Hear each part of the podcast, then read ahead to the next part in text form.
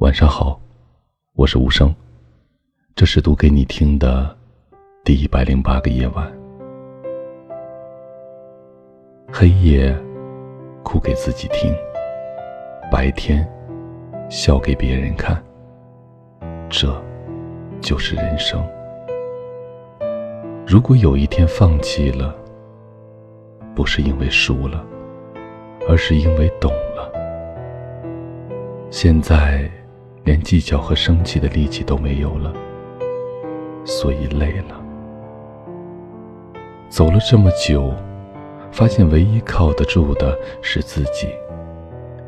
一个人熬过了最艰难的时候，就不想再去寻找任何的依靠。沉默，不是因为穷，而是因为心空了。以上。就是今天晚上，想要读给你听的第一百零八段话。我是无声，我在遥远的内蒙古，跟你道一声晚安，城市另一端的你。